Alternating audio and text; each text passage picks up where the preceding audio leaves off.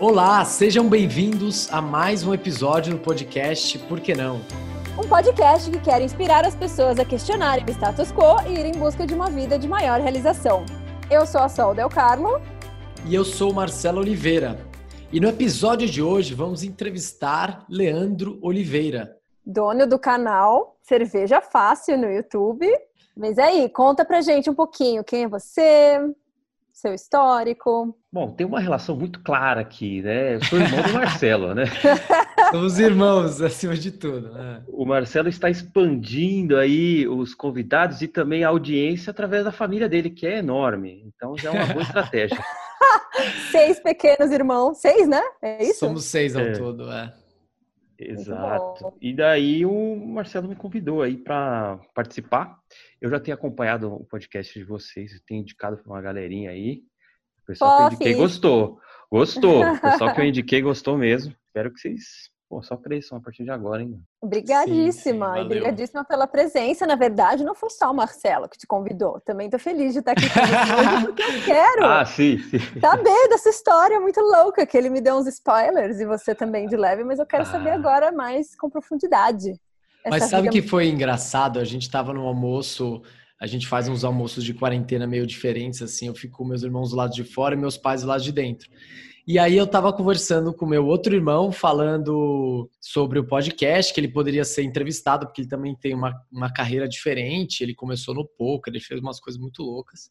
Começou o quê? No poker, jogando poker. Ah, e hoje. Poker? É, e, e aí ele falou assim: pô, entrevista o Lelê, meu irmão, né, o Leandro, porque também tem uma história interessante. Eu falei, putz, é verdade, assim, acho que tem tudo a ver com o nosso podcast, com o que a gente fala tudo. aqui, né? Eu acho que aqui é o público ideal para a gente falar esse tipo de coisa. É, eu sempre já tentei explicar o que eu chamo de carreira alternativa para algumas pessoas, mas simplesmente as pessoas não querem saber disso, elas não se interessam, elas têm muito receio de não ter um, uma previdência, de não ter um plano de saúde, isso daí assusta a pessoa. Beleza, uhum. o vale vale transporte, a pessoa até não liga tanto, mas ela só de pensar que em tese, em tese, ela não vai ter isso, não vai ter os benefícios tal que uma carreira normal tem, a pessoa fica assustadíssima, porque ela fala, um mês eu posso ganhar um tanto e no outro eu posso não ganhar nada. Ela fica assustada. Enfim, aqui acho que o público tem uma cabeça um pouco aberta. Muita gente já está nessa, nessa loucura que é trabalhar por conta ou desenvolver algum negócio próprio. E meio que, cara, no fim das contas, tudo se acerta e você não tem salário, mas dá certinho todo mês e cresce. Então, você tem, você tem salário, você tem um salário que pode até crescer. Isso que é melhor, é, cara. Sim. Você não precisa negociar com o chefe, né, para o seu salário crescer. É, só você trabalhar mais e ou fiz, montar algum sistema, se esforçar um pouquinho para a coisa crescer e daí você vai ter um salário melhor e você não tem que ficar se matando, chorando para o chefe e fazendo um milhão de hora extra para mostrar que você merece. Uhum. Não, maravilhoso isso que você falou, porque a gente quer bem, acho que desmistificar um pouco, né? Tipo isso que você disse da previdência e tal. Eu acho que cada experiência é muito única, né? Cada pessoa tem seu caminho, suas preferências, seus valores, mas acho que cada convidado que a gente traz é para ajudar a mostrar que é possível e por caminhos muito diferentes, né? Mas isso aí é agora, né? Porque eu só fui dar certo nas coisas tardissimamente, sei lá. Não, não mas sei. conta, conta aí, que, que, conta pra gente esse histórico, que a gente não é, Vamos não, lá, sou... conta começa lá do começo, assim, onde quando você começou sua carreira, eu nasci um, um ano e, eu nasci um ano e meio na frente do Marcelo. Exato. E ele quando era pequeno ele mordia e, e metia a unha, daí as brigas eram complicadas. As brigas em casa pegavam fogo. Mas aí você vai lá, não sei, você, quando tá. você começou a é, escolher sua carreira, como foram os primeiros pensamentos nisso? É, eu, eu fiz marketing, né? Fiz marketing. Pelo menos assim, eu, eu tinha a ideia de trabalhar com publicidade, mas eu não, eu não ia conseguir passar em publicidade na USP porque era, era muita, é muita pouca vaga, é muita gente interessada querendo. Daí na USP ela lançou o curso de marketing, né? Eu fui da segunda turma. Cara, beleza, nossa, passei. Na época eu era muito nerd, eu era muito nerd. Eu estudava bastante, eu estudava, foi a época que eu mais estudei na minha vida para passar na USP. Mas chegou na faculdade, isso zera, né? Que você era inteligente de química, história tal, chega na faculdade não tem nada a ver com isso, mas tudo bem. Eu ainda me esforçava bastante. Mas a, a faculdade tinha uma pegada um pouco diferente, não era tão de publicidade, não era tão de criação, porque eu sempre vim um pouco trabalhando com isso, com web design e tal. E não, não tinha nada disso. E eu tinha uma outra questão minha, é que eu não sabia, eu tinha medo de vender ou medo de me vender, né? Apesar é... de estar fazendo marketing. Exato, eu achava um pouco errado, meio que você conduzir uma venda, você convencer uma pessoa que ela tem que comprar aquele produto e não o outro. E eu falava, meu, mas tá interferindo, deixa a pessoa tomar essa decisão. Mas a realidade é que a gente é influenciado o tempo todo, toda hora, né? Então. É, sabendo faz ou não. parte, né? É. Sabendo ou não. Mas eu era ruim. E daí eu fazia entrevista lá, eu não passava em nenhuma, cara. Eu nunca ia para frente. Porque ah, os caras via um outro aluno, às vezes, da mesma, da mesma sala tal, que chamava uma porrada de gente lá. A gente até se encontrava com um monte de cara da sala para fazer entrevista nessas empresas grandes. Sim. E eu nunca ia para frente, não, não vingava mesmo, eu não sabia me, me vender ali na entrevista, ficava nervoso. Teve uma entrevista que eu fiquei tão nervoso que começou a dar pipocar minha pele, assim, eu fiquei parecendo Nossa. catapora, assim, eu fiquei desesperado. Cara. E essa coisa de, de entrevista, principalmente dinâmica de grupo, tem muita coisa que você tem que se sobressair pelo outro, você tem que falar mais, você tem que ter uma ideia legal. Então é um ambiente muito artificial também, né?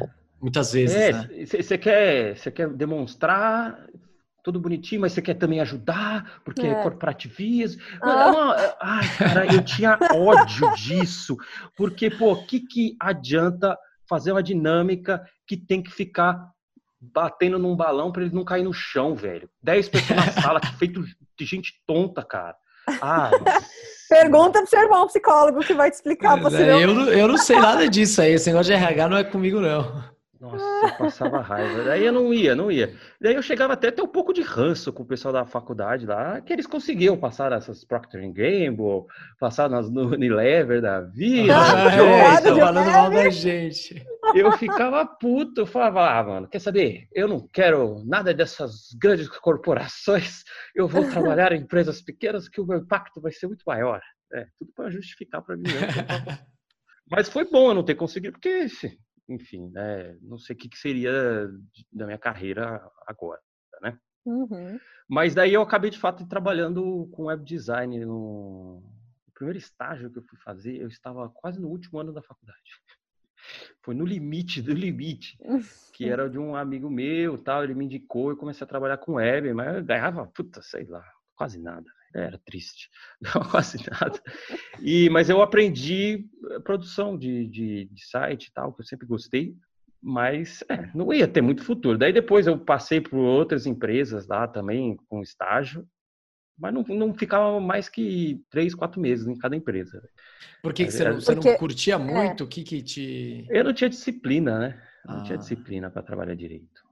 Tinha uma empresa lá que, mano, ah, o trabalho era tão de boa, velho, que eu fazia tal e eu ficava assistindo série lá no computador, até que descobriram, né? Daí, daí, daí não deu embora. Deu ru... É, não falaram que era por causa disso, mas só recebi um e-mail do pessoal de TI falando que eu tinha, eu tava consumindo metade da banda larga da empresa. Nossa.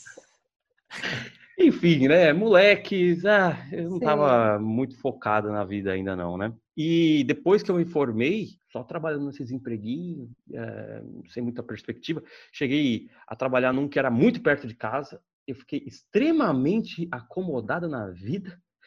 Fiquei uns dois, três anos lá, porque eu almoçava em casa, ia a pé para o trabalho, então era um negócio cômodo para mim. Até que, tipo, a empresa não tipo, eles começaram a desmanchar o, o departamento lá, porque não estava dando retorno tal. Você ainda trabalhava com, com web design nessa época? Era com web design, tava dando, não estava dando retorno. Chegou, a equipe chegou a ter cinco pessoas. No final das contas, só sobrou eu. Inclusive, meu chefe pediu demissão para a diretora e daí ficou eu do, do departamento. Daí eles não, não tinha demanda nenhuma, eu também não ficava me esforçando, porque, né, sei lá, eu fazia o que eu queria, sei lá, eu tinha que postar nas redes sociais da empresa. Sabe, um negócio que ai, ficou num um jogo de braço ali, né? Que quem que ia pedir para pedir para sair primeiro. A empresa ia me demitir ou eu ia, eu ia sair. Mas daí eu falei, não, vocês que me demitem. Daí eu fiquei segurando, me, tipo, a cumprir aviso prévio. Enfim, foi uma bosta. Eu saí de lá, nossa, triste. E hum. insatisfeito comigo mesmo. e daí, o que mais, o que mudou bastante, assim, o, o, toda a minha carreira foi quando, sem querer, fui chamado para participar de uma entrevista lá, que era de um e-commerce de cerveja artesanal, né? E eu só tomava Skol, né? Era do grupo da Itaipava mesmo. Enfim, era do, do litrão. Mas não era um nada. bom bebedor já nessa época. Nossa senhora, era é, dos melhores.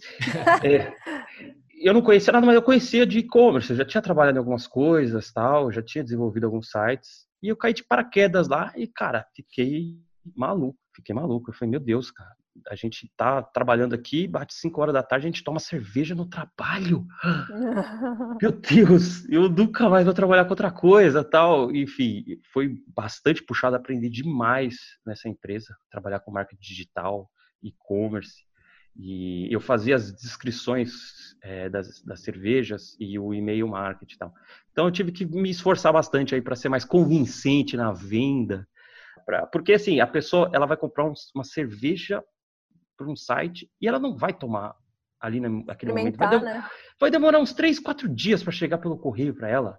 Então você tem que vender uma, uma magia que, sabe, parece que você tem que fazer aquela propaganda de cerveja caindo assim no copo, aquela imagem, só que você tem que fazer isso através de texto, através de poucas imagens uhum. para mandar. Enfim, daí eu fui, eu fui aprimorando um pouco isso daí, né?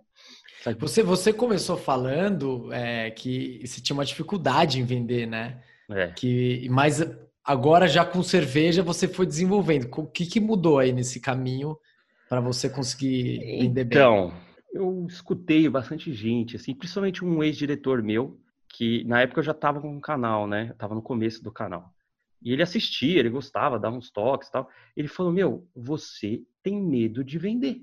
Você tem vergonha de vender.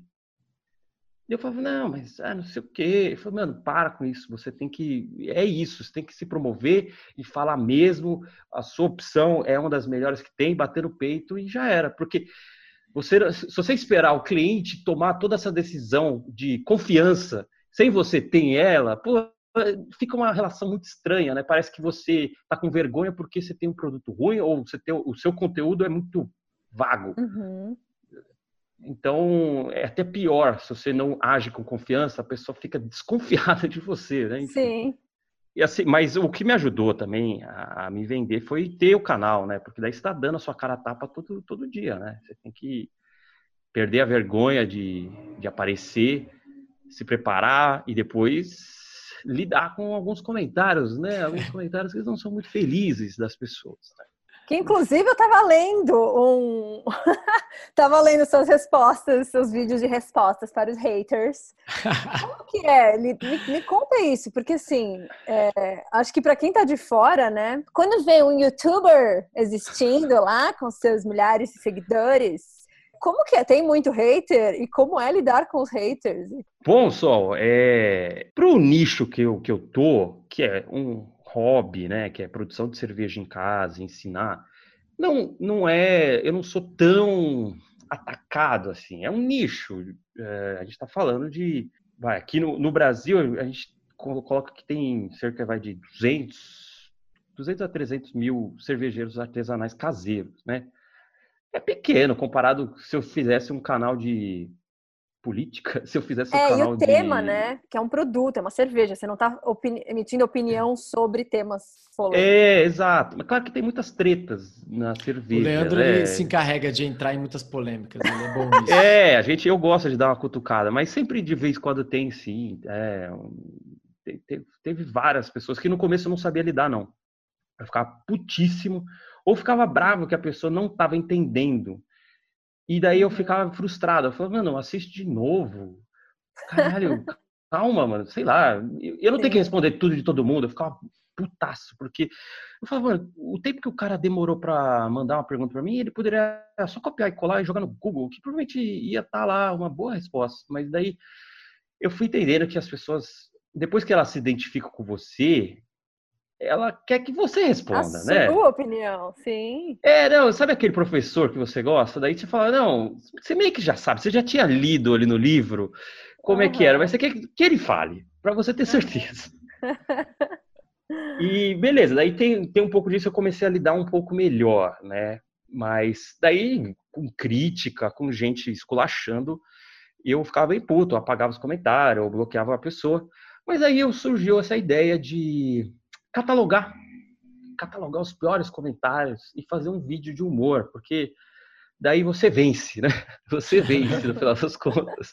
Você brinca com a pessoa, mostra que os absurdos que ela está falando, mostra isso em praça pública, porque todo comentário do YouTube é público. Então Sim. você tem que tomar cuidado com o que você escreve.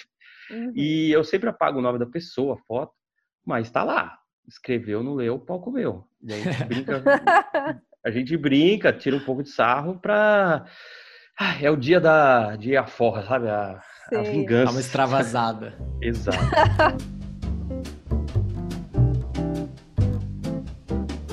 Mas já que a gente começou a falar então do, do YouTube e você como youtuber, vamos voltar um pouco para trás e, e conta pra gente como começou esse você ensaiando essa entrada no mercado cervejeiro. Como é que é. foi isso aí? E só, é. antes, antes de você responder, só para quem? Porque ninguém tá aqui vendo, né? Tá só ouvindo, mas ele acabou de dar um golaço numa breja maravilhosa. Puta, nossa, e para você ver, para mim, para mim é tão normal isso que eu vi ele tomando a cerveja e para mim achei completamente. Não, mas não esse tô, é o Leandro. Isso aqui, isso aqui, não é cerveja, não. É chá? Ah. É aquele chá que eu falei, pô, tá cedo, cara, duas e, duas e pouco. Eu tô tentando não beber durante o dia, tá? É chato, Vai terminar é a gravação, aí você já passa pra cerveja, né? É isso. Não, cerveja só depois das seis. Só depois Bom, tentei fazer uma propaganda aqui da cor dessa breja, não era breja. Então... eu mas poderia eu... ter aceito? Poderia ter aceito. Olha lá, mas sou honesto, muito bom. Mas quem acompanha o Leandro no canal dele ou nas lives, qualquer coisa, sempre tem um copinho de cerveja acompanhando é, ali. É verdade. Justíssimo, né? É, justíssimo, é. Bom, mas é, eu quando eu estava trabalhando com cerveja ali, eu queria muito, fiquei muito curioso na questão de como se faz cerveja e tal.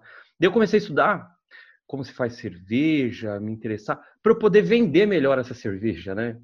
Para eu poder explicar as diferenças que tem os maltes, por que, que uma cerveja é escura, por que outra é clara, por que, que uma é super valorizada e outra não tem apreço, ninguém, ninguém leva ela a sério eu queria entender o processo de fazer cerveja. Daí eu comecei a assistir vídeo no YouTube, eu comecei a ler, comecei a me dedicar pra caramba.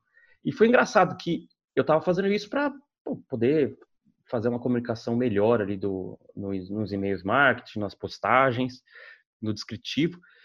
E eu comecei a entender mais que todo mundo da empresa, velho. Porque ninguém estudava lá direito. O pessoal uhum. sabia vender e tal, mas eu, em questão de dois, três meses, de tanto ficar lendo, estudando, indo dormir com vídeo no YouTube, sabe, até pegar no sono, uhum. eu tava entendendo mais que todo mundo. Eu tava explicando para eles. Às vezes, alguém do atendimento falava, pô, ai, meu, Lê, fala, fala com a pessoa aí, ela precisa saber, ela quer uma dica de cerveja aí e tal, fala com ele. Eu falava, não, beleza. E daí eu explicava pro cliente, ah, o que, que você gosta tal. E isso tudo não veio por pressão de algum chefe falando, oh, você tem que estudar mais sobre cerveja. Uhum. Claro, você tem que ter um natural, porque eu não manjava nada, né? Comecei a, do zero, comecei a degustar. Mas em pouco tempo, de tanto ir atrás dessas informações e curtir demais, é muito mais fácil quando você gosta do que você está trabalhando, né? Olha a diferença se, que faz. É, se fosse peça de trator, eu não teria um pouco de ânimo para estudar e ficar até a noite lendo. Agora, cerveja, ah, porra, daí a gente até se anima, né? E daí comecei essa curiosidade, mas eu não, eu cheguei a fazer um curso presencial com os amigos lá, mas ah, eu, não, eu achei muito complicado, muito chato. É, eu não fui para frente com isso não. E daí, só quando só quando a minha filha nasceu, que hoje ela está com seis anos, é, só quando ela nasceu que eu comecei a pensar algumas coisas, comecei a ter um senso de responsabilidade muito maior com o meu trabalho, porque agora se der merda, não é só eu que vou para vala, uhum. não é só eu que vou me ferrar, né? Eu comecei também a pensar em alguns projetos paralelos que poderia de repente dar certo, né? De repente alguma coisa maluca que eu ia crescer, porque ali na empresa, era uma empresa pequena, cara. Novamente, eu trabalhando em empresa pequenininha e a gente, a empresa não tinha dado lucro ainda. Fiquei, aliás, eu fiquei trabalhando lá uns, uns três, quatro anos e nunca deu lucro, né?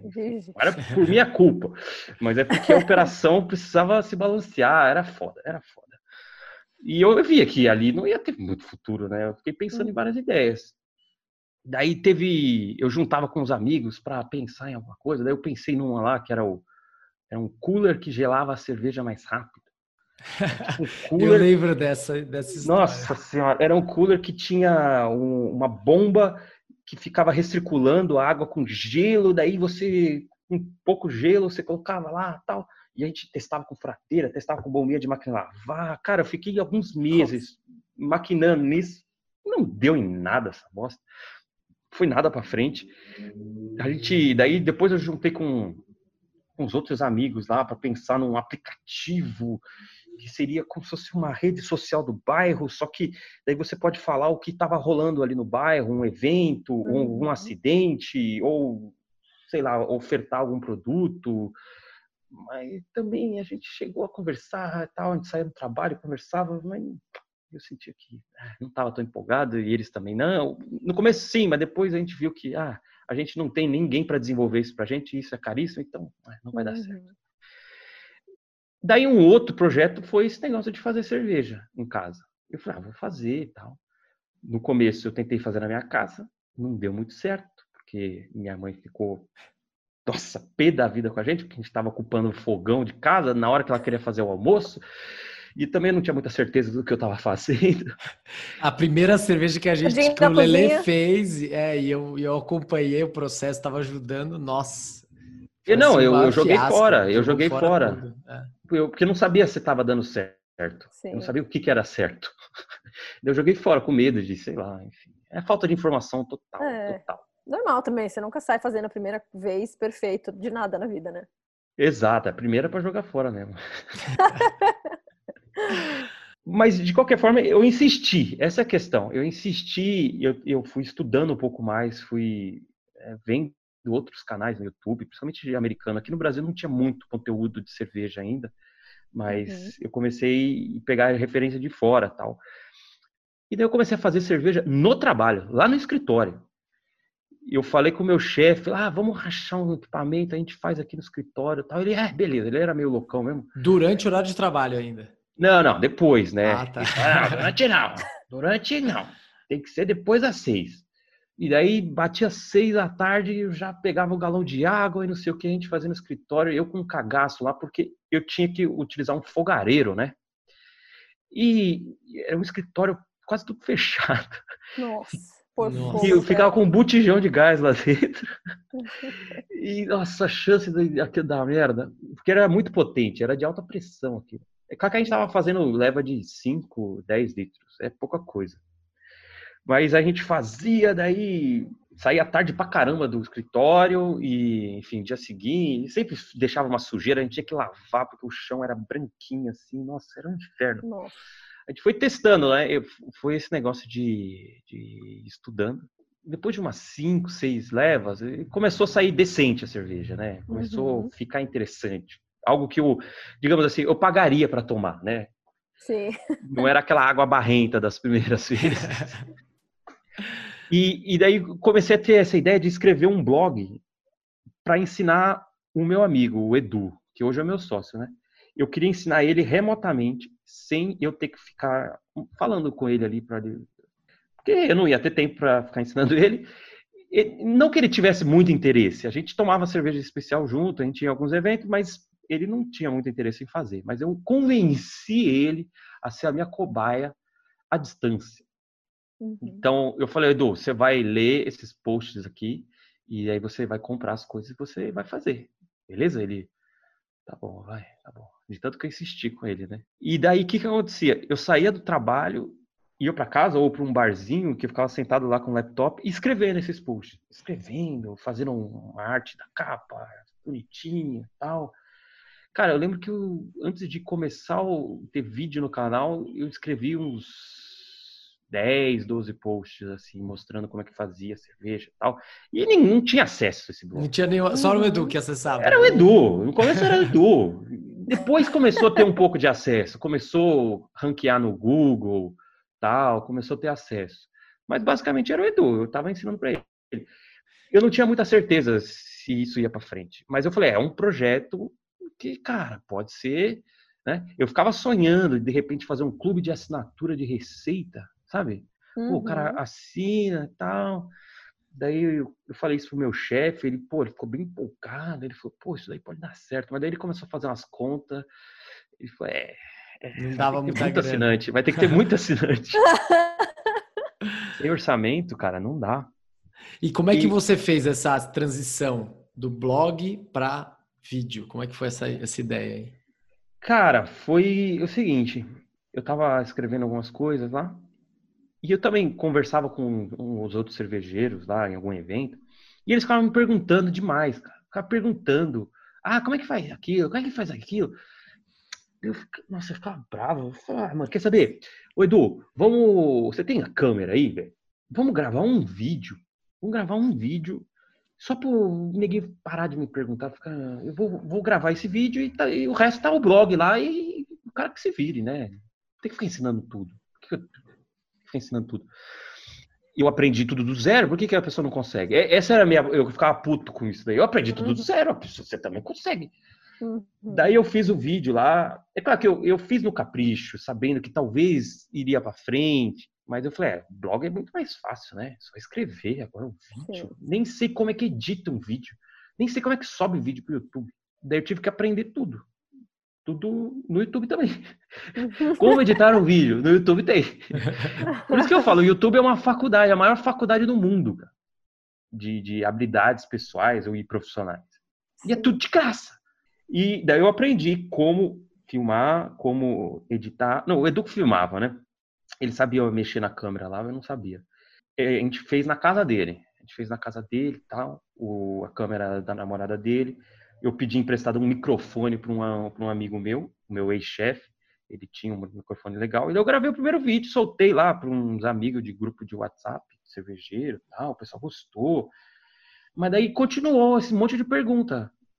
Cara, no vídeo, ah, mas é, o fogão fica ligado, desligado, como é que faz? Ai, nossa, eu comecei a ficar frustrado. Eu falei, ah, mano, eu vou parar, porque quanto mais eu posto, mais, mais nego pergunta. Eu quero que pare pergunta. Mas aí, do- desse ponto de vista, não é bom, porque se sempre estão é, cara. perguntando, É óbvio, é óbvio que é bom, mas eu ficava sabia. bravo. mas você não gostava. Eu não gostava. é Porque assim, quando eu, eu assisti os vídeos dos outros caras, eu não ficava perguntando. Eu, eu- eu não ficava perguntando pro americano lá, oh, how you doing? Não sei o quê. Eu não ficava, tipo, beleza, eu tinha um monte de dúvida. Mas eu fui me meter na cabeça para aprender, né?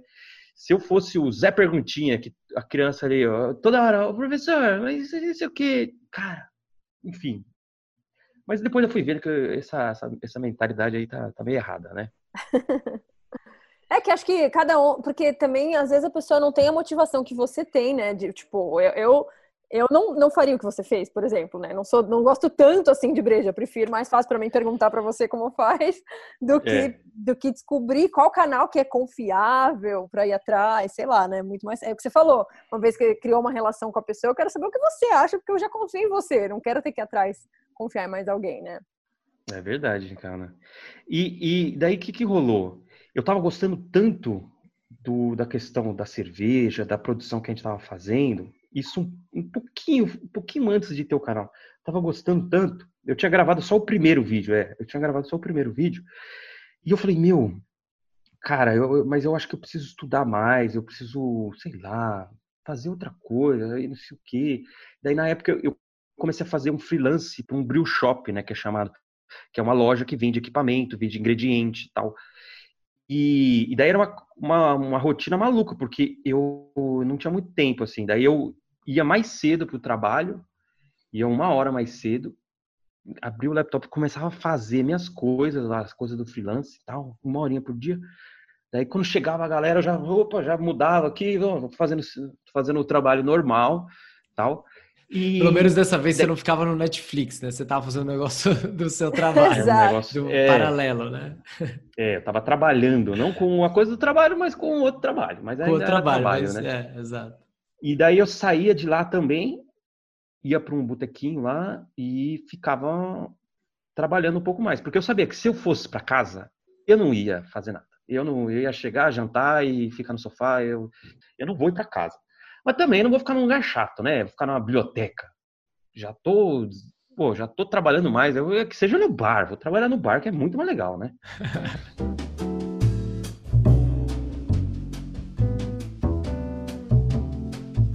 E daí, entre muitos litrões, né, nessas, nessa rotina maluca, eu comecei a me interessar demais. E eu falei, cara, eu acho que eu vou desencanar nesse trabalho aqui só fazer o fila e de repente começa a dar certo, o cara me contrata ou eu faço alguma coisa legal com o canal, eu posso vender alguma coisa, algum curso, ou posso dar curso presencial, né? Acho que eu vou fazer isso.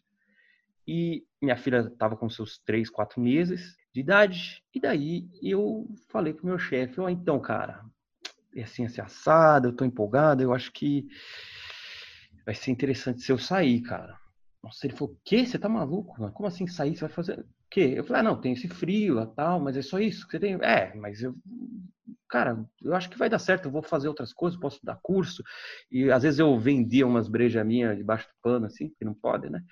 Eu vendia umas brejas minhas, fazia um eventinho e tal. Eu falei, ah, cara. E, e daí eu fiz uma conta bem burra, assim, olhando quanto que eu ia receber de rescisão, quanto que eu tinha na minha conta, que não era quase nada tinha rescisão, tinha o seguro-desemprego, mais o, o, o, freelance lá que eu ganhava 800 conto por, mês. E eu falei, ah, eu acho que dá. Eu acho que consigo, pelo menos, ficar um ano estudando e me desenvolvendo e depois talvez eu volte para algum emprego, arrumo outro, ou se não der certo, ou se der certo, beleza, eu, eu tô um ano já num projeto da hora. Assim. Você estava ainda produzindo vídeos ou não? Você estava só com esse freelance? Eu tava, eu tava, no comecinho. Eu não, eu não levava o canal muito a sério porque era muito trabalho. Eu tinha que ir na casa do Edu fazer.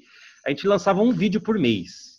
Que eu não estava uhum. muito comprometido que ah, eu estava querendo que o freelance desse certo, eu estava querendo que a loja do cara crescesse, como cresceu, e eu tentando, sei lá, fazer curso, dar curso presencial. Porque eu falei, mano, se eu ficar ensinando ali no YouTube, eu não vou ganhar dinheiro.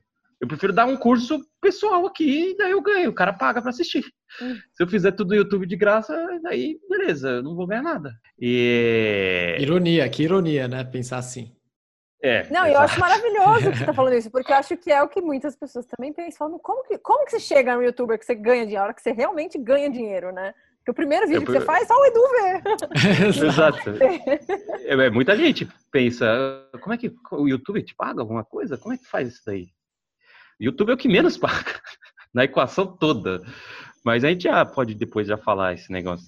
Mas assim, eu pedi para me demitir, todo mundo ficou muito chocado assim. Minha ex ficou, a sogra dela querendo me matar. O meu diretor, eu tava saindo ele a não... sogra dela, vulgo sua mãe ou a sua Ah, não, é. As é, duas, a talvez. Minha sogra. As duas, com certeza. Minha mãe, então.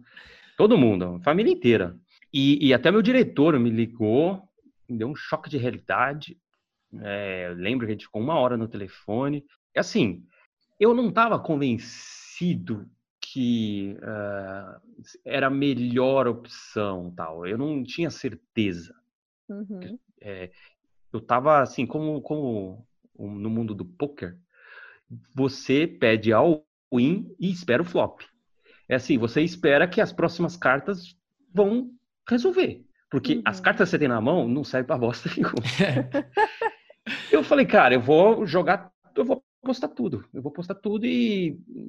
Cara, se der errado, vai dar muita bosta. Vai dar muita bosta. Mas se der certo, vai, vai, puta, vai ser o melhor emprego. Eu vou criar o melhor emprego do mundo, né? Porque eu já gostava muito de trabalhar com cerveja, mas eu não queria ter cervejaria, não queria trabalhar em cervejaria porque eu sabia o trampo que isso dá porque afinal de contas é, é a indústria, né? Trabalhar na indústria é puxado, né?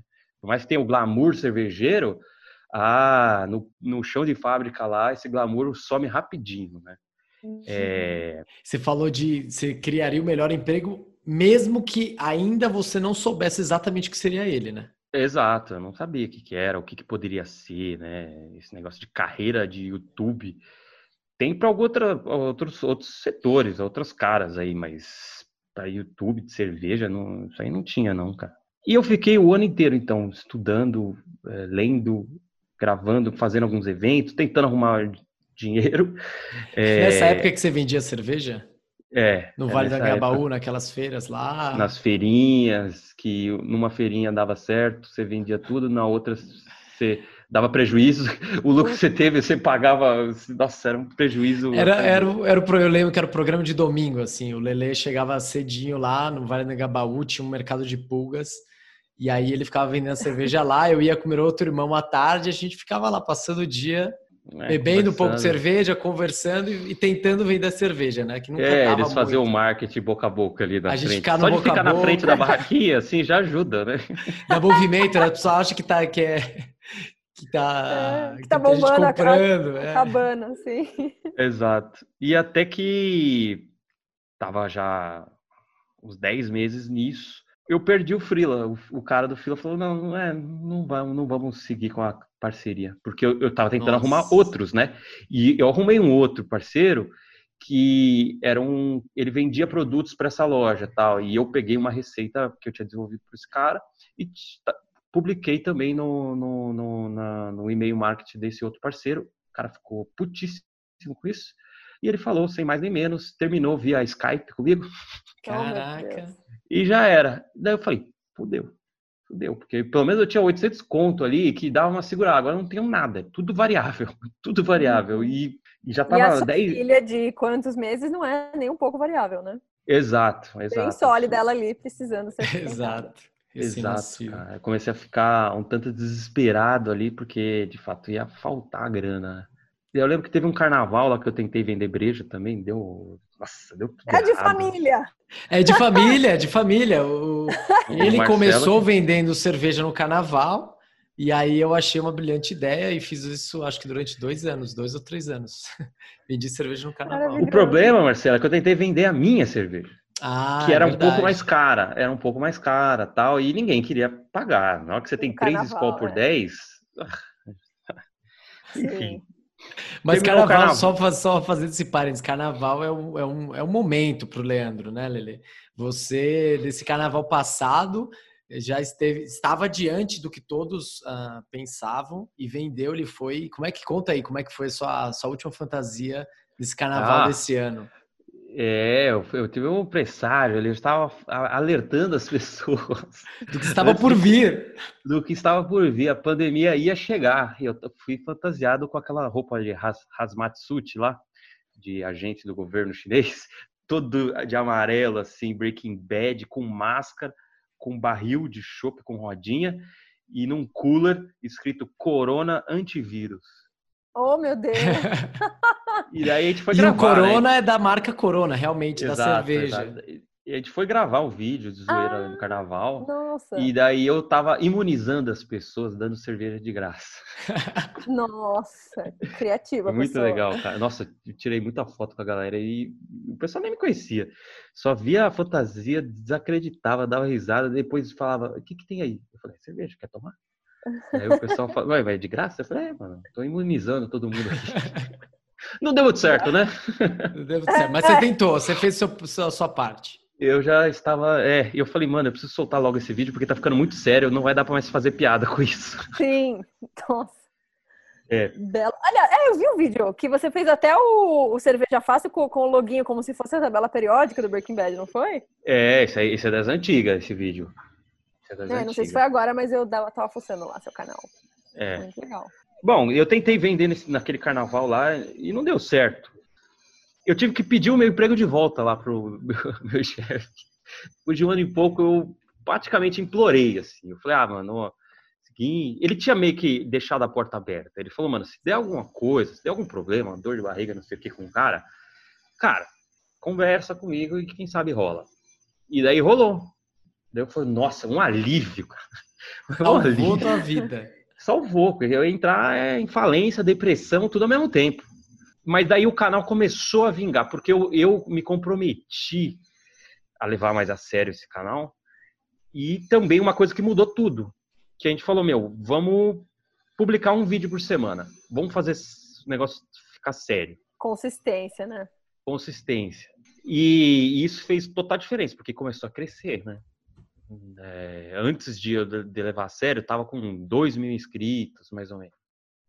Daí começamos a gravar toda semana, tal, publicar vídeo toda semana. Daí foi para 5, 10, 15, 20. Mas daí era uma loucura também, porque era igualzinho antes. Eu saía do trabalho e já tinha que gravar vídeo, editar o vídeo, aprender coisa de edição para melhorar. Eu, a parte legal é que o Edu me ajudava na parte da produção. Então, no começo eu fazia bastante ali, mas ele já estava sabendo fazer as receitas. Eu passava a receita para ele, ele começava a fazer à tarde, porque ele, ele era freelance só. Daí quando eu chegava à noite, já estava no final do processo, eu ajudava, tal, a gente já terminava de gravar. Mas o meu chefe já tinha, ele já estava vendo que a empolgação que eu tinha das nove às seis era outra do que eu tinha de noite. E, e mas ele, ele me deu vários toques, inclusive esse toque é importante de você tem medo de se vender, você tem medo de, de ofertar as coisas para a pessoa, porque no fundo você tem vergonha disso, você acha que é uhum. errado pensar isso. Mas a partir do momento que você está ajudando ela a tomar uma decisão mais informada, é, melhor, é o melhor cenário, entendeu? É, a pessoa ela não vai deixar de ter a liberdade de escolher. Você não vai afetar nisso, né? Que você obrigue ela a comprar aquilo. Uhum. Mas você uhum. vai ajudar ela, enfim. Claro que se você estiver oferecendo algo decente, né? Oferecer porcaria Sim. daí é complicado. E era uma convicção sua, que você estava oferecendo algo que fazia sentido, que era bom, né? Os, é. os, os vídeos, as, né, as receitas. Ah, sim, os vídeos. E também quando eu recomendava algum produto, a gente começou a ter patrocinador, né? E daí começou a entrar um pouco de dinheiro nisso tal. Mas era, era pouco ainda, não dava para trabalhar com isso. Até que seis meses que eu tinha voltado do trampo, eles mandaram todo mundo embora. Acabou. Ah, que bom. Acabou é que você falou todo né, mundo. que ia muito para frente, realmente não foi. Não foi. Mandaram todo mundo embora, a empresa estava muito mal. Eu falei, fudeu, né? É. Mais Beleza, uma vez. É, fudeu de novo, né? Tava com o canal ainda muito no começo. Se a gente ganhasse, sei lá, 800 reais por mês era muito de faturamento, mil reais que seja. Mas é aquele, é aquele pé na bunda que te dá velocidade, sabe? te você pega pra frente. Que, exato, esse é, o, é aquele pula pilata que vai você voar, sabe? é, e daí, cara, eu... Né? É, é, ou tu vai tu mesmo, então, tipo, ou vai racha, né? É, eu falei, racha. cara, tem que fazer dar certo isso aqui. Eu falei, Edu, cara, tem que fazer isso aqui dar certo. A gente tá com vários projetos aí, então vamos, vamos gravar mais, vamos fazer curso online, vamos. Daí o Edu topou, falou, não, vamos, cara, isso aí. Daí foi mais uma loucura, assim, é, sem ter expectativa de muito faturamento, tá? Eu comecei a mandar e-mail para um monte de empresa para ver se rolava fazer alguma parceria e não sei o que, um patrocínio, porque eu tava a, a pressão era o dinheiro, assim, eu preciso ter dinheiro para poder pagar todas as minhas contas, tal. Mas isso é bom, cara. Essa pressão é, é, um pouco estressante, mas se eu não tivesse pressão nenhuma, eu fosse fazendo por hobby esse canal, não teria crescido o que cresceu, entendeu? Na velocidade, talvez também, né? Exato, né? Não teria tomado uma proporção maior, porque... E você... Eu queria saber se você... Porque você falou um pouco já de, de digital marketing, né? Que lá atrás você deu uma pesquisada tal. Você chegou a fazer é, propaganda? Tipo, você chegou a pagar por anúncio do seu canal ou você cresceu, tipo, 100%? Não, não, eu não paguei. Eu, eu, eu, trabalho bastante com marketing digital, mas eu não... no meu não. caso, assim, eu não acredito em, em propaganda paga. Uhum. Eu nunca, nunca investi nisso, porque eu falo assim, eu vou, vou trabalhar com um negócio que é, é o mais caro, mas é o que dá mais retorno, que é marketing de conteúdo. A partir do momento que você ensinou o cara, você gerou tanto conteúdo, é muito natural para ele comprar algo seu, porque você, cara, você ofereceu tanto valor para a pessoa que é uma troca justa, né? Você não está obrigando ninguém, mas, cara, você fez vários e vários vídeos que ensinou o cara, o cara pegou uma receita legal, ele fez, ficou bom. Daí, a partir do momento que você oferecer um produto seu, algum curso tal, o cara fala, mano, eu e o Leandro somos parceiro. O cara uhum. me, porra, me ensinou, daí tamo junto, vou comprar de boa. Se eu ficar colocando um orçamento, ah, sem doleta, vai, passa, manda para todo mundo aí. Eu sabia que eventualmente esse anúncio ia cair na mão de um cara que talvez não esteja pronto, né? Uhum. O cara é o vulgo, o brameiro. Vai cair na mão de um brameiro, o cara vai falar kit de fazer cerveja. Eu falei, oh, vou querer, dá pra fazer brama em casa? E não sei o quê, mas não é bem por aí, né? Uhum. Melhor ter uma jornada do cara, né? O cara se interessa, se a, aprende um pouquinho do linguajar, tenta entender, toma algumas cervejas legais e daí dá o passo certo. Mas daí é, é de cada um, né? Cada pessoa tem uma fase, né? Olha que universo maravilhoso. A pessoa lá atrás estava com dificuldades, não queria se vender, o universo deu de bandeira. vai ter que se vender, meu querido. E aí você aprendeu a se vender. Olha que lindo o desenvolvimento da pessoa. Exatamente. Acho genial. Aprender na marra, né, cara? Ou se, se você não se vende, você não ganha nada. você fica sem comer no final do dia.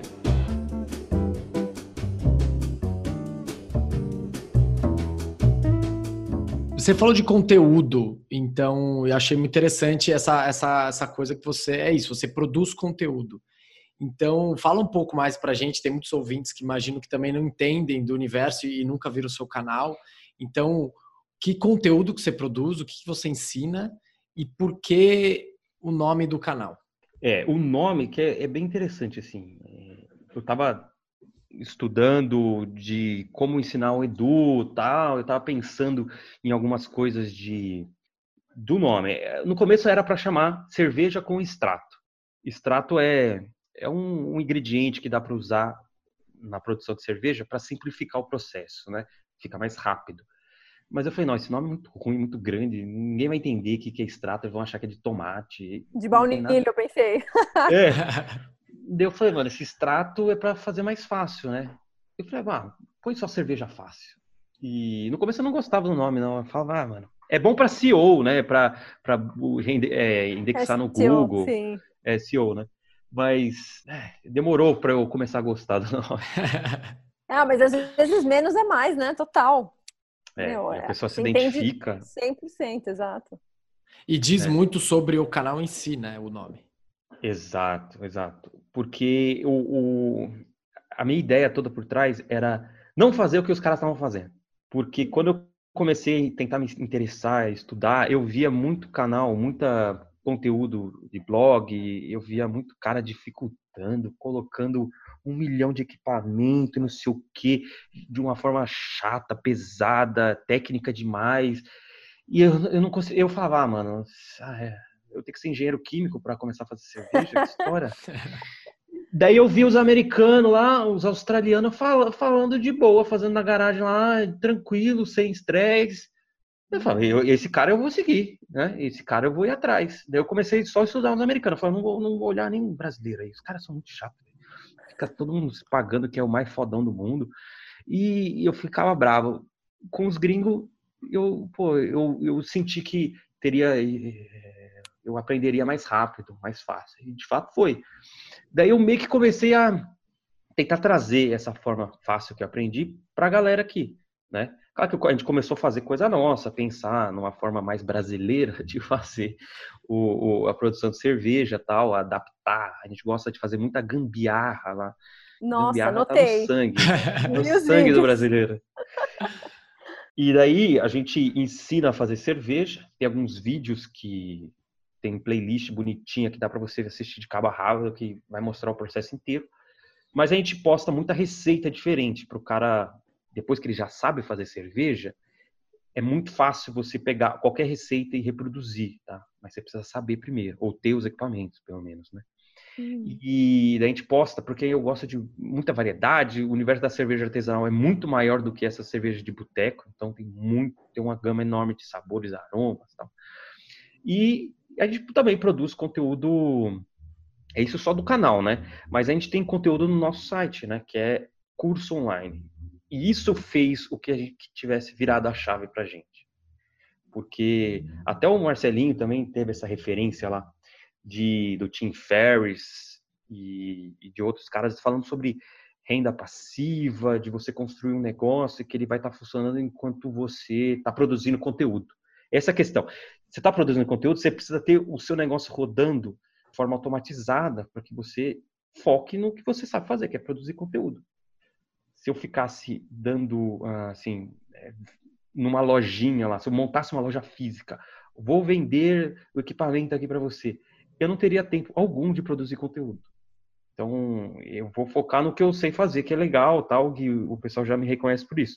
Então, eu deixo o curso online rodando no e-commerce bonitinho, tudo automatizado. O cara comprou, uhum. ele já uhum. tem acesso e daí ele faz o curso. Eu tiro dúvidas se precisar.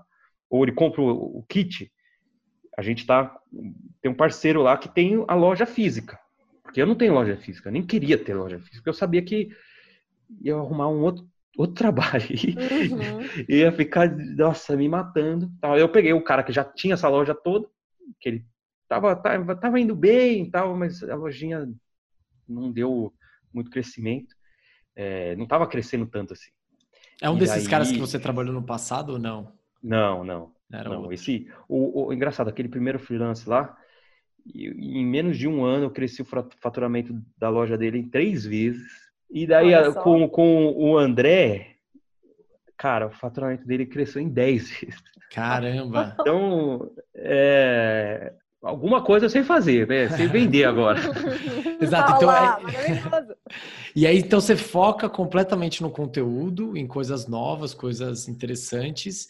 E aí a coisa operacional você, é operacional você, é com a loja. Você tem que terceirizar, cara. É, você tem que para esse tipo de marketing que a gente está faz, fazendo aqui, não, não serve, tipo, tira, até não sendo do YouTube, né? Tem gente que faz muito curso online, né? Então, eu acho que assim, você oferecer conteúdo é uma forma de você captar a base, entendeu? Uhum. E fidelizar a base. E depois você vai ter o seu produto que você vai poder ofertar para ele, ou desenvolver novos produtos, sei lá, através de parceria, você lançar um, algo específico para essa galera que você já conhece bastante esse público que você está sempre conversando, está sempre interagindo tal. Daí você oferece algo que eles estavam sempre querendo. Pô, daí, daí fechou, cara, porque o cara tá fidelizado contigo. Então, quando você fala isso de da pessoa estar tá fidelizada, eu tava funcionando lá no seu canal, eu vi um vídeo seu de 2016 que você recomenda. Voltei lá atrás para ver qual é diferente. Leandrinho tá em desespero aqui na câmera. Vergonha, velho. Não, não, mas é porque você falava um pouco, você recom... as suas referências. Era um vídeo que você estava, sei lá, fazendo uma review de uma, de uma breja lá e contando, é, recomendando vários canais de YouTube, vários, Sim. sei lá, várias das suas referências para as pessoas. E aí minha dúvida é, uma vez que você virou um criador de conteúdo, você fazer um vídeo contando meio que os seus segredos, de onde você está tirando todas as suas informações? Como é que é isso? Não perde a fidelização? A galera não vai atrás desses Não, outros não, cara, porque assim, olha só, é, quanto mais gente entrar, melhor, entendeu? No final das contas vai ser melhor. Eu, eu não eu não desenvolvi nenhum segredo, não tem segredo a produção de cerveja. Tem técnicas que o pessoal está é, testando para ver se melhora, tal. Digamos assim, tá tudo meio que já escrito, né? Claro que uhum. tem sempre inovação, tem receitas novas, tal. O que vai diferenciar uma pessoa da outra é a forma como ela explica, como ela entrega esse conteúdo. Né? O, o, conteúdo em tese tá aí, né? Tem, você pode pegar uns livrão, uns calhamaço e aprender. Agora, porra, você vai pegar o livrão mesmo ou você vai assistir uns vídeos? Exato, do cerveja fácil, que portanto é muito Exato. mais fácil do que o livro calhamaço. Você entendeu? Então o cara fica contigo. Então, eu indico outros canais porque são bons, porque não dá para eu falar de tudo. tudo. É. é. e também saber tudo. É bom que, pô, o cara pegue, que nem eu indiquei um outro lá, que é o chama Beer School que é um, o Jamal, ele tem uma pegada muito mais técnica, muito mais apoiada em pesquisas científicas tal. Não só, eu me apoio nos testes que eu faço aqui. Nas gambiarras e vai que vai. Gambiarra, tal, enfim. Ele está indo para uma linha mais acadêmica, porque ele é professor de universidade e tal. Então, porra, tem, tem, que ter um complemento, não é eu tenho que achar que o cara só pode só pode me ver, não pode ver mais ninguém. Eu falei, não, pelo amor de Deus, vê mais coisa aí. Bom que pergunte Para de me para ele. ele é, pô, dá uma, vamos balancear isso aí. Eu não tenho que responder tudo, não, cara. Legal. É, voltando então um pouco, a gente estava falando do negócio. Então, é, explica um pouquinho melhor, então, como você saiu de apenas um, um canalzinho que você estava iniciando e testando para realmente tornar isso um negócio e o, é vamos dizer assim, o seu emprego, né? O que você faz da vida. Como é que foi essa. O que, que você fez para que isso acontecesse? É, foram algumas coisas chaves, assim. O que ajudou muito é que muita gente falava, pô, Leandro, você faz essas receitas aí, mas pô, onde que eu compro esses, esse ingrediente aí? Onde que eu compro equipamento, tal? E eu, eu não tinha um, como ofertar isso para a pessoa, eu meio que deixava aberto a pessoa ir se virar, ir, ir atrás, comprar no Mercado Livre, comprar na, na lojinha do bairro. Mas daí surgiu essa ideia de fazer a parceria com, com, com a Insumos do Vale, que eu desenhei todo o kit, eu falei, ó, eu quero desse, desse jeito, eu quero com um adesivo com o logo do Cerveja Fácil, eu quero isso e tal, para que a pessoa é, tenha orgulho de, de utilizar isso, e também para quando ela tirar foto, aparecer o nosso logo, né? Aí, ó, sabe se vender. Exato, né? Porque todo cervejeiro tira foto durante a abraçagem, que é o processo de fazer cerveja, e daí, pô, você tá com o seu logo ali, ó, Hum, verdade. É, e esse tipo de parceria ajudou muito, porque a gente ganha uma pequena comissão, né? Sobre o equipamento.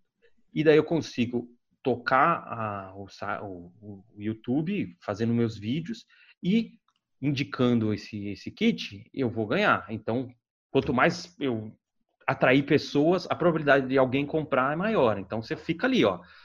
É um grande funil que você vai produzindo muito conteúdo, tal, vai chegando gente nova, daí ele fala, pô, mas e kit? Que kit? Ah, mas tem o kit de cerveja fácil, eu já vi esse loginho em algum lugar, vou entrar no site uhum. dele.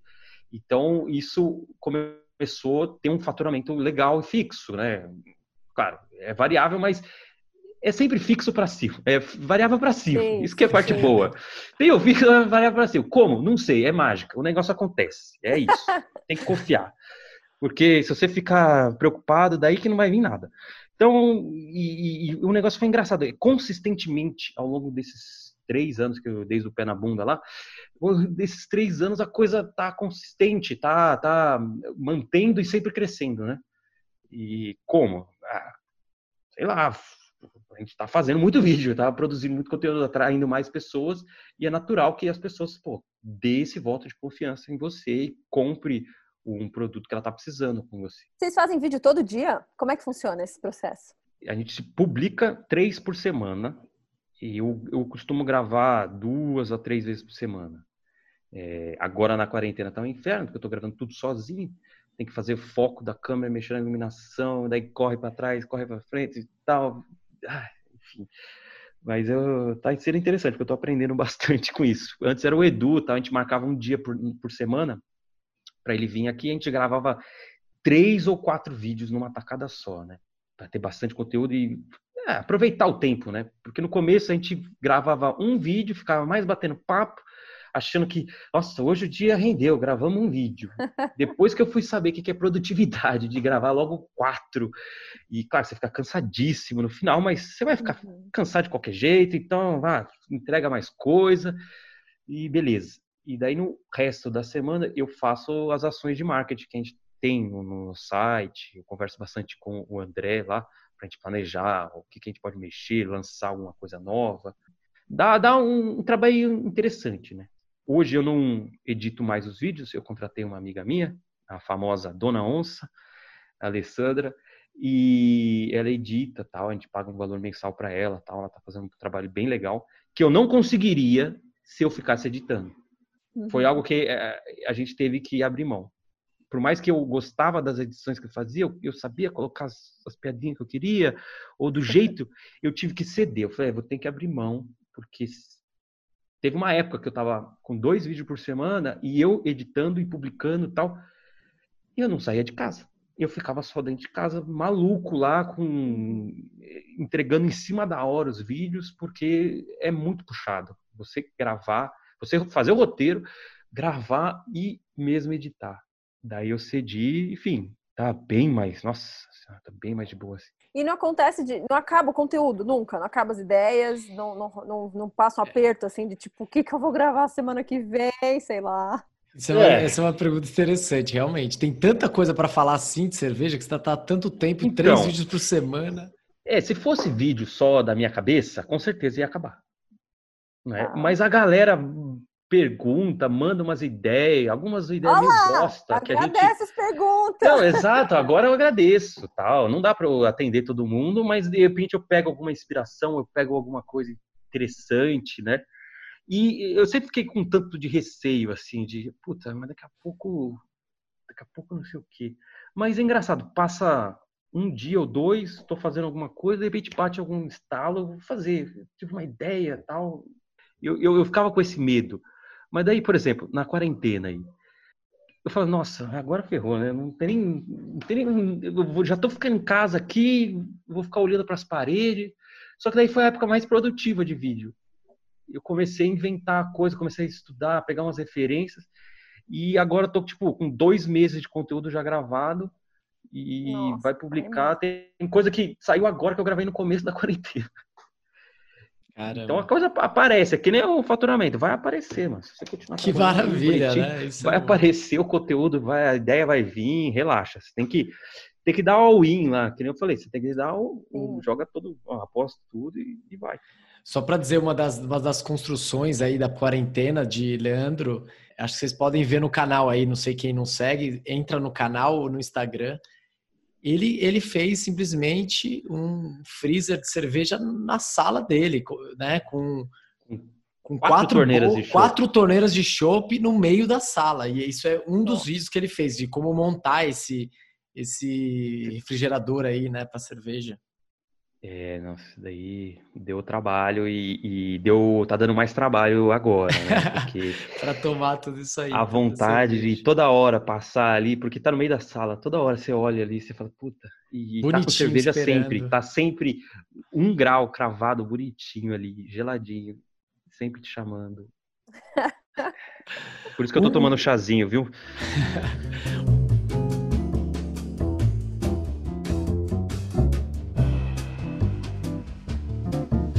Um dos, uma das veias do canal, pelo menos que eu, que eu vejo, é o humor, as vinhetas de humor que você sempre colocava ou coloca uh, no seu canal. Às vezes eu até acho que é uma maneira de você poder seguir uma outra carreira, você fazer suas palhaçadas, seguir a carreira de ator, de fazer umas. É. que, como é que conta mais um pouco sobre isso?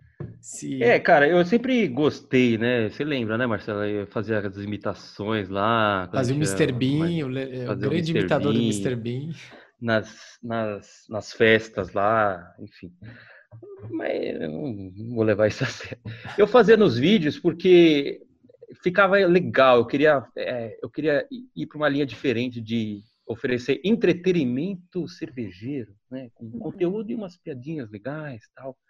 E aí a gente começou, teve uma fase bem legal assim, é, que a gente todo vídeo tinha uma introdução, a lá, sei lá, um sketch do Porta dos Fundos, sabe? Tipo isso. Tinha alguma piadinha, tal que o pessoal começou a gostar demais, começou a comentar, dar risada pra caramba, tal, eu comecei a inventar uns personagens inventei eu vi umas lá. peruca um... lá. É, tem umas peruca maluca lá, velho. É, mas, é, apesar do pessoal gostar bastante e tal, dava mais trabalho do que o vídeo inteiro. Hum, imagino. Cara, a introdução tinha um minuto, dois, e, e, gerava mais tempo de edição, gerava mais tempo do que o. Beleza, funcionava quando a gente só tinha um vídeo por semana. Daí, beleza, é fácil fazer isso daí. Agora, quando começou a ter três, daí eu já tive que dar uma segurada deu, dá uma segurada. Então a gente tem alguns vídeos especiais aí que a gente faz. É, agora, como tá um, agora tá um pouco mais de boa aqui a rotina de trabalho e tal. É, também não tô saindo para lugar nenhum, porque antes eu gastava muito tempo no bar, né? Porque apesar de ter uhum. cerveja em casa, é legal tomar cerveja no bar dos outros, conversar com as pessoas. Agora eu tô tentando dar uma voltada. A gente vai soltar um vídeo na data do programa, aqui é que a gente está gravando, mas já vai ter saído quando o episódio sair, que eu gravei com um, um, outro canal de cerveja, só que o cara é de Portugal. Nossa. E daí a gente fez uma colaboração assim, a gente, é um diálogo entre o brasileiro e o português, só que a gente gravou, a gente fez toda a edição, o roteiro, tudo remotamente, e ele passou a parte dele e tal. Cara, ficou muito bom. Nossa. Ficou muito bom, cara. Depois eu, amanhã que vai sair o vídeo, vocês dão uma olhada lá, porque vou dar uma resgatada nessas piadas aí. Mas, é, essas piadas é legal, né? Mas às vezes é muito trabalho. É. O retorno é interessante. Eu faço mais para eu dar risada e. Exatamente, é mais para. É, é para ficar um pouco diferente, né? Eu tava com saudade disso, de ficar um pouco, sair da rotina. Mas é difícil fazer sempre isso daí. É, isso, eu acho que é ônus e bônus, né? Isso que é legal, porque como o negócio é seu, você pode fazer absolutamente o que você quiser. Hoje eu tô afim de fazer piada, amanhã não tô. E eu ia perguntar, mas acho que você já meio que respondeu, tipo, porque acho que uma vez que você começa a trabalhar com algo que é seu hobby, vão ter dias, talvez, meio, né, que você não tá afim, ou que sei lá, na verdade é isso que eu ia perguntar, se tem dias que você tá de saco é. cheio e não quer gravar, ou, ou sei lá, você só quer É, fazer. tem, tem isso. E eu, apesar de já ter trabalhado bastante nessa vida tal, eu não sou muito fã dessa prática de, de muitas horas de trabalho, né? Eu ainda me considero muito preguiçoso. Eu, eu fiz esse emprego de uma forma que eu possa ter tempos livres. Uhum. Porque como é que vai surgir uma ideia nova? É aquele negócio que você estava falando no programa lá, no outro, do ócio criativo. Criativo. Sim. Se eu ficar oito, nove horas trabalhando pra caralho, com certeza esse canal já teria, sabe, mais de 200 mil inscritos. Já uhum. teria um faturamento, nossa, teria, eu teria vários funcionários já, já teria uma puta estrutura. Mas a que custa também, porra? Exato. Matar e não sei o quê e. Não, beleza show de bola, mas daí depois eu vou arrumar outros problemas. Exatamente. É Mentais, é saúde é. mental, inclusive. É, cara, eu preciso ter um pouco de tempo livre, de, de não ficar pensando em um monte de coisa, uhum. para poder ter ideia de conteúdo tal, para que ainda seja um pouco de hobby, seja uma parte legal, né? Quando eu tava no auge, fazendo cerveja pra caralho, gravando muito e editando vídeo, eu já não tinha nem muito prazer na hora de fazer cerveja tal. Uhum. Fazia tal. Eu tinha mais prazer de tomar cerveja, mas eu tava virando uma rotina muito forte, era muito trabalho, eu fazia tudo. E daí eu dei uma sossegada, deleguei algumas coisas, dei uma relaxada. Eu falei, ah, mano, eu trabalhar seis horas por dia tá bom, já, já tá ótimo. Já, o dia uhum. rendeu, meu Deus. Sim. De final e, de semana eu me recuso a trabalhar. De final de semana eu me recuso. Recuso mesmo. Eu criei umas regras importantes. Porque daí. sim. Daí, daí fica um pouco mais fácil. Porque se você deixar, ah, vamos, vamos fazer mais faturamento, vamos crescer, não sei o quê. Ah, cara, tem que adotar um pouco de preguiça para que fique prazeroso ainda, né? Total. Sim. E, e esse, essa mudança é é perigosa realmente quando você passa a trabalhar com um hobby ou passa a, a, a estruturar um negócio próprio e, e, como é uma coisa sua, você quer dar tudo e você quer começar a trabalhar e às vezes você acaba tendo uma realidade muito pior, trabalhando muito mais horas, se ferrando muito mais e aí é o momento de você parar e pensar, puta, pera, o que, que eu realmente quero? Por mais que seja um hobby, por mais que seja um negócio para mim, não dá para esperar 10 anos para eu ter uma vida boa. Ah, não, aí o meu negócio vai estar uh, estruturado, eu vou estar bem, vou estar tranquilo. Pô, não, né? Acho que tem um negócio de ser bom enquanto você está fazendo ele ser equilibrado na sua vida como um todo, né? É o que o Leandrinho falou, dá para ter 200 mil seguidores? Dá, mas a que custo eu vou ter 200 mil seguidores vou estar ganhando pra caramba, né? Uhum. Não, mas é uma linha muito tênue, porque é hobby, é você gosta, é seu, é. então você quer dar tudo mas acaba sendo nocivo muitas vezes, né? Já não é muito mais hobby para mim, né? O negócio ficou muito Sim. sério, tal. Tipo assim, ó que interessante. Tem dias que eu acordo umas oito e pouco eu já estou editando uma foto, uma cena de uma cerveja, tal. E, cara, como assim, velho? Oito da manhã eu já tô vendo cerveja, já tô rodeado em cerveja o tempo todo, tal. Tem hora que cansa um pouco, assim, de... Uhum. Já não é um um hobby, assim. Em alguns, por isso que eu, eu dou umas pausas assim, e fico de boa no final de semana, para que se dê uma equilibrada, né? Não Sim. que eu não vou tomar cerveja, eu vou, mas eu vou tomar ela sem preocupação, sem gravar, sem fazer stories, sem hum. nada, desconectado. Eu e o Netflix, acabou. Para muitos, tem outros canais de cerveja que o, o, próprio fato dele ter um canal é o hobby dele. Então eu acho válido, eu acho legal. É, tem pessoas que não têm pretensão nenhuma. Eu conheci vários, já gravei com vários caras que têm canal. Eles não querem que isso se torne é, uma profissão, tal, porque meio que vai dar uma estragadinha. E dá uma estragadinha assim no prazer do hobby. Dá, mas ao mesmo tempo eu considero que eu, eu consegui construir o melhor emprego do mundo. Então, tá bom, né? Porra, não é tão hobby, não é tão aquele prazer, mas é melhor que muito emprego aí que eu ficaria puto, sempre estressado, xingando o chefe e tal. Uhum. Então, é um, uma troca muito justa, tá ótimo. E o que, que mudou, então, daquele da sua relação com o trabalho lá atrás com hoje em dia, assim? Você olha e você fala, nossa, isso para mim é muito melhor, isso aqui é. eu acho importante. Então, tem que parar de trocar horas por faturamento, hora por dinheiro. Enquanto você está nessa, nessa rodinha de, de hamster, você tá fudido. Você tá fudido. Você vai sempre trocar horas. Oh, eu tenho que trabalhar mais para ganhar mais, e hora extra, e não sei o quê. E, cara, você tem que trabalhar com inteligência. Tem que trabalhar com inteligência. Você tem que criar algum sistema, você tem que criar algum produto pronto que você consiga vender sempre com consistência. E sem que você tenha que fazer essa transação direto, né? Ou, ou, ou você tem um produto digital, que esse daí é, é maravilhoso, né? Porque você produz ele muito bem uma vez e ele é vendável durante muito tempo. Você não vai precisar toda hora dar aquela aula todo dia para, enfim, um infinito número de pessoas. Você consegue ganhar escala e atender mais pessoas, inclusive até reduzindo o custo, porque você vai diluir isso, o investimento que você fez para muitos alunos. Então dá para você vender baratinho que é o que a gente faz. A gente vende curso aí. Nosso curso mais caro é mais barato do que muito curso iniciante. O nosso curso puta avançado é mais barato que todos. Porque eu sempre pensei nisso. Vamos fazer baratinho e vender todo santo dia. Mais gente vai pegar e vai ser da hora também, porque eu acho ah, legal, né? Vender um negócio baratinho. Eu sempre fui, fui meio nessa linha. Assim. Poderia vender cinco por mil reais tal, e eu ficaria de boa e tranquilo, o pouco esforço, é, ou, enfim, teria que falar com poucas pessoas para eu conseguir vender. Mas eu prefiro falar com todo mundo mesmo, quem quiser leva, ah, é barato, não vai doer para ninguém, enfim. Mas você tem que trabalhar com inteligência, você tem que é, é que eu falo, até falei para vocês antes. Trabalho de corno, tem que, quem tem que fazer é robô. Ou seja, monta um sisteminha que ele vai funcionar para você, monta um website e tal, de repente a pessoa faz encomenda de alguma coisa tal. Faz um e-commerce, que pelo menos você não vai ter que ficar ali, ó, oh, o que, que você quer? Que tamanho, não sei o quê. Tipo, pelo menos no site já tá no, no sistema, bonitinho, o que, o que, que você tem que produzir, ofertar para a pessoa.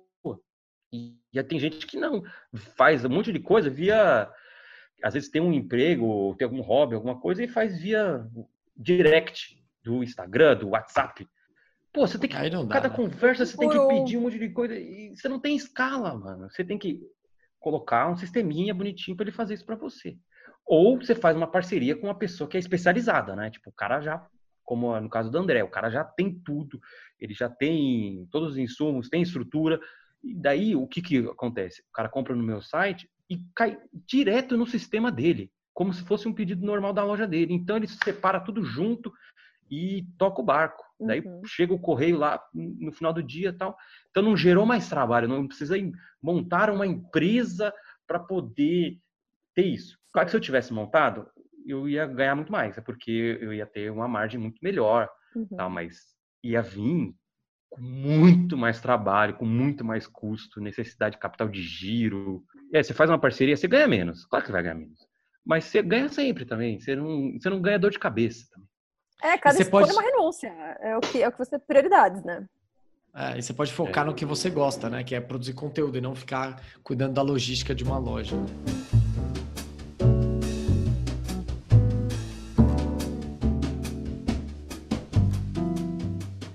Mas se você fosse dar, então, sei lá, o que, que te ajudou a fazer isso? Você tem alguma recomendação? O que, você leu? para conseguir fazer isso? Que, que... Você quer falar de Tim Ferriss, Marcelo? Eu acho que é uma delas, né? Acho que você é algo é... comum entre nós, mas é... fala aí. É, mas assim, o... ele tem algumas coisas muito interessantes, é... algumas ideias muito mirabolantes que não vai ser realidade para quase ninguém. Na época eu estava estudando, quando eu estava nessa rotina de freelance e trabalhando na empresa lá, eu escutava muito ele e esse podcast. Ah, que é o podcast dele? dele? Ah. O podcast dele sempre tinha convidados, que isso é legal para mostrar várias realidades, várias formas de fazer alguma coisa. E mas teve um outro lá que é, chama Pat Flynn.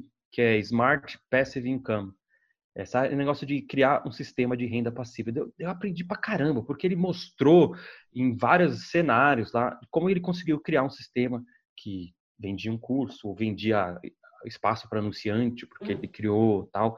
Daí eu comecei a maquinar isso daí, mas só foi virar alguma coisa anos depois, ficou incubado lá, porque não sabia nem como montar alguma coisa dessa.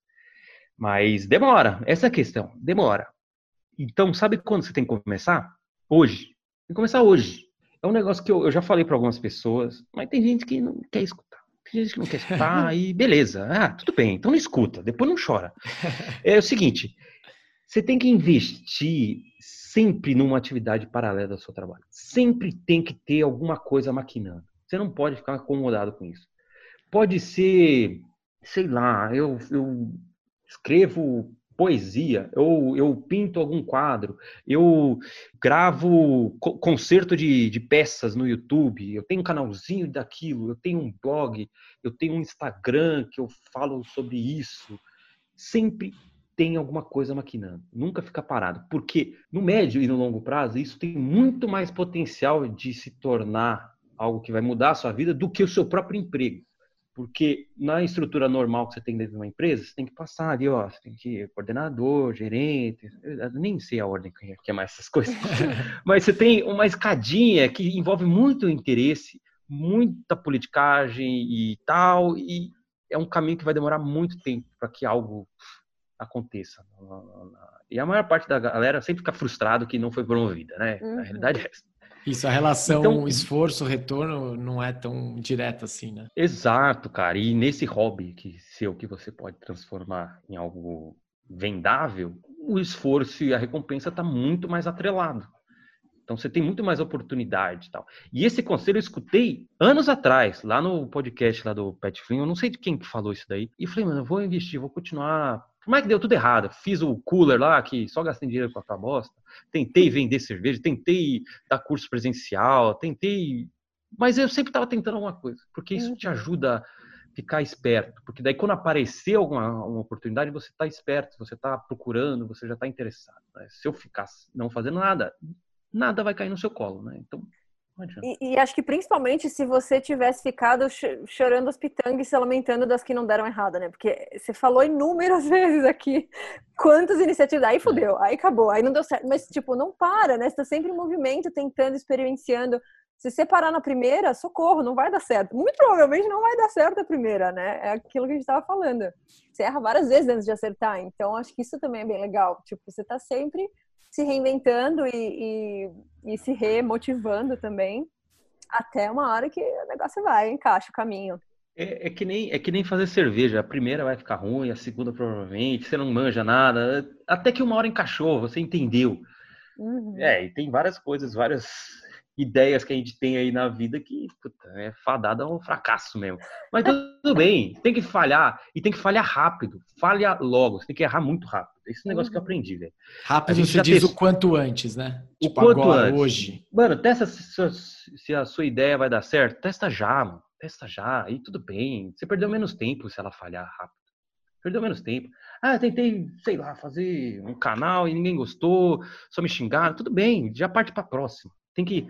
É a mentalidade que o, o, Google tem, né? Eles lançam muito produto. Lança não sei o que, gasta uma grana para e de repente, ah, não deu certo. Tudo bem. Eles, eles vão sempre continuando inovando em alguma coisa, porque uma hora vai emplacar. Uhum. Entendeu? Uma hora vai dar certo. E tudo bem. Você vai testando, bota tempo nisso, tal, até alguma coisa vai emplacar. E depois que emplacou uma, você já consegue que outras coisas vão subindo em cima disso. Então a gente, ah, tem os cursos, tal, daqui a pouco a gente vai lançar alguns produtos exclusivos, tal, parcerias, tal, coisa que puta, eu sempre sonhei e agora é uma realidade, vai ser, a gente vai ter produto realmente nosso desenhado por mim e tal, a partir desse primeiro que deu certo, essas, essas primeiras testes, né, que, que foi funcionando, né? E que nem você falou, gostei muito que você falou. Confia, confia muito e relaxa que uma hora vai. É isso. É, essa recomendação de você dar all-in, apostar todas as fichas, é um pouco temerária, assim. Não recomendo para todo mundo. A chance, se tivesse dado errado, teria dado muito errado, né? Teria dado muito errado. Mas, ao mesmo tempo, se eu não tivesse me comprometido de tem que fazer dar certo, talvez eu não teria me esforçado tanto.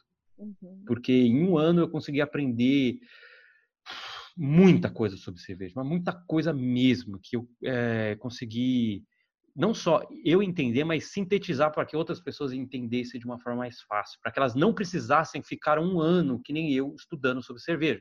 Uhum. Para que em uhum. questão de poucos meses, algumas semanas, a pessoa já conseguisse fazer a cerveja e melhorar e ter um nível legal. O, o, que a gente vem vendo no episódio com as nossas histórias e também com algumas pessoas que a gente conversa é que realmente esse se jogar ele faz muito parte, né? É, não, ser, não necessariamente a gente vai ter certeza que vai dar certo, tudo, mas me parece assim, eu posso falar por mim, né, de que no momento que você dá esse passo de arriscar, é o momento que as coisas começam a poder dar certo. Porque realmente você arriscou e está se jogando para um. Você está se dando ali para que a coisa aconteça, né? Você descubra um caminho.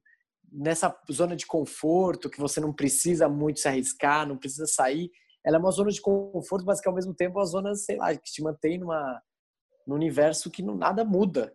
Não uhum. precisa mudar, né? Você está bem ali. É, é aquilo, você não, não, você não acha 50 reais na rua se você não se arrisca e vai pra rua. Né? Então, é óbvio que tem riscos maiores e menores, mas sei lá, achei, achei bem inspirador, assim. Principalmente eu fiquei chocado o fato que você tinha uma filha recém-nascida quando isso tudo aconteceu e, tipo, para ver co como realmente vale muito a pena, cara. Que é o que você falou, deu certo, mas também deu certo porque você se abriu 100% para as oportunidades e fez dar certo, né? Não é também só o destino. É. Você fez dar certo, cara. Você correu atrás muito. E como que isso tá, vale a pena, no fim das contas, você ir atrás, mesmo que tenha sido meio perrengue no começo, porque é o que você falou, você criou o trabalho perfeito do mundo, melhor do mundo, isso não tem preço, né? Isso é muito incrível. É isso, é, não tem que entrar na, na piscina pela escadinha, tem que se jogar mesmo e já era. Cair de bomba logo. Cair de bomba porque, enfim. Aprende a nadar.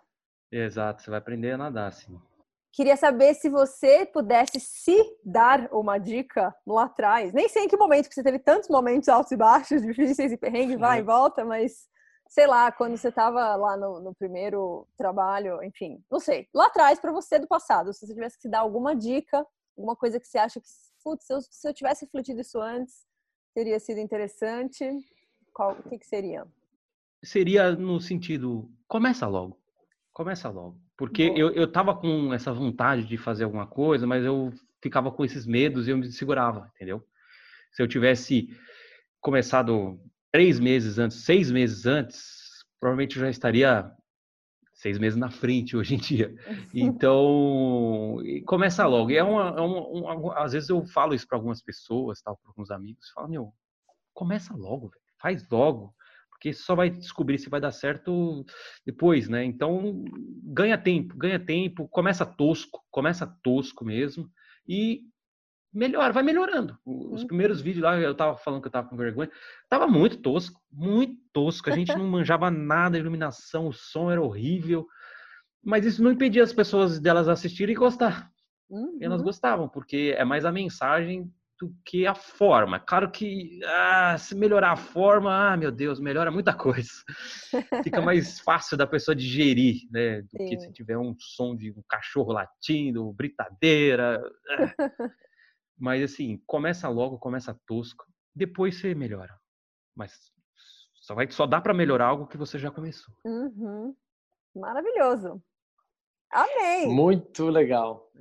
Nossa, muito inspirador. É, é muito legal, mesmo já, já tendo tomado essas decisões loucas de demissão e tal, é, é sempre muito inspirador ouvir histórias diferentes e realidades mega diferentes e que, e que no fim tem, tem pontos. Eu achei interessante. É, é, quando eu comecei a escutar o podcast de vocês, eu falei, pô, ah, eu não vou ficar pedindo para o Marcelo me entrevistar, né? Não quis nem comentar. eu falei, mas eu pedi para o Marcelo me entrevistar. Pelo Surgiu muito depois isso. Eu né? falei, mas deixa ele tentar, deixa ele, deixa ele. Se ele quiser, ele me chama. E, mas eu também não estava achando que eu ia conseguir contribuir a muita coisa, assim. Claro que tem, tem, é parecido, mas eu gostei, cara. achei legal. E é mais para ajudar uma galera aí que, que tá nesse momento. Eu conheço várias pessoas que estão nessa indecisão, ou já estão começando a tomar decisão é, forte, assim, de mudar. Mas eu acho que eu falar assim, de, dessa forma, acho que pode ser interessante. Até para quem, às vezes, eu vou ajudar a divulgar esse episódio, mas para a galera que me segue poder ter um, uma outra visão, né? E não visão para achar o Leandro legal, fodão. Não, é para pensar na vida dele e de repente achar alguma coisa interessante que ele possa fazer, que possa meter as caras, uhum. tal. Esse tempo de quarentena tá todo mundo muito tempo repensando muito. É, tá, tá trancado dentro de casa, tá não sei o quê.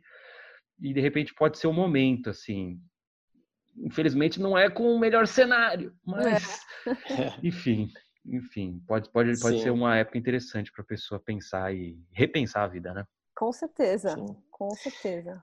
Muito obrigado, Leandrinho, pela Isso presença. Aí. Foi diferente. Presença. É, para mim foi diferente como irmão ter entrevistar no podcast. A gente tem uma outra relação, mas aqui tratar desses temas até mais ao fundo. Algumas histórias eu conheci e outras não. Então foi muito legal saber de tudo isso. É, muito, muito obrigado. Muito inspirador o papo. Muito, muito feliz bacana, de ter você aqui conosco. Para a galera que está ouvindo a gente, quer saber mais sobre isso que você está produzindo, seu canal, Instagram, como é que eles te acham e podem acompanhar seu conteúdo? Acha no Google. Fez esse é direitinho? não, não. É Cerveja Fácil no YouTube, no Instagram, no Facebook. A gente produz bastante conteúdo de uma forma simplificada, fácil para você realmente fazer cerveja na sua casa. E depois que você faz do jeito fácil, você faz sempre, né? Então é mais ou menos a mentalidade. É isso, queria agradecer vocês. Vocês são muito animados, eu gosto bastante do trabalho. Eu acho que vocês têm bastante futuro, tem que dedicar bastante, os dois aí, que isso aí é aquele negócio. Investe. É paralelo, de repente, né? de repente pode se tornar algo foda. Então, dedica algumas horinhas, tal, enfim.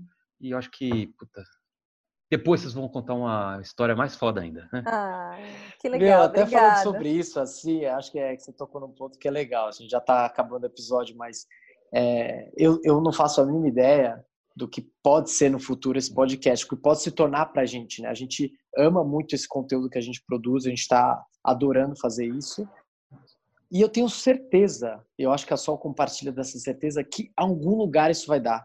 Pode, assim, dar uhum. em tantos lugares, tantas coisas, que eu tenho certeza que, que, que, que vai ser bom e que está sendo muito legal já. Então, para nós, está sendo assim, incrível. É, e eu acho que é isso que você falou, porque o processo né, já está sendo. Não, não tem um fim, não tem um end goal, um objetivo, né? É. Dá para ver que tem vários caminhos que podem se desdobrar, mas é que está sendo legal a cada dia, a cada episódio, a cada novo convidado que traz uma história, ouvinte que traz uma história, que fala: Meu, vocês estão me ajudando a repensar várias coisas. Já está sendo extremamente frutífero e, e super realizado de estar fazendo, realmente. Então... Oh, mas pensa assim, se tudo der errado, vocês já vão poder dar consultoria de como montar um podcast. é, exatamente. Cara, Cara, você já tem isso, você já tem um conteúdo, um curso para dar para alguém, mano. O Verdade. Marcelo não teve que aprender a editar, né? Ele nem sabia editar. Exatamente. Verdade. Oi. Vocês, mano, vocês podem. É, é, bom que cresça mais o podcast para ter um respaldo, assim, falar, não, tem um podcast grande, ou médio, né? É, mas depois você já pode ensinar, dar uma puta consultoria. Olha que beleza. Olha lá. Eu não sei fazer podcast, mano. É vocês que vão me ensinar também. Olha aí. Daqui um ano, corta, estamos lá com o nosso curso online, automatizado, com robôs fazendo para nós as vendas. Aí, ó. Porra. Animal. E para você que está nos ouvindo, quer acompanhar, quer continuar vendo nosso conteúdo, segue a gente no Instagram, o meu Instagram é arroba mark_olive. E o meu é arroba soldelcarlo. E a gente tem a nossa hashtag Porque Não Podcast, sem acentos, onde você pode acompanhar tudo que a gente posta, novos conteúdos e novos convidados, entrevistados que a gente traz também. É isso, gente. Obrigada, Lê, e um beijo para todos. Valeu, valeu. Tchau, tchau, galera. Até a próxima.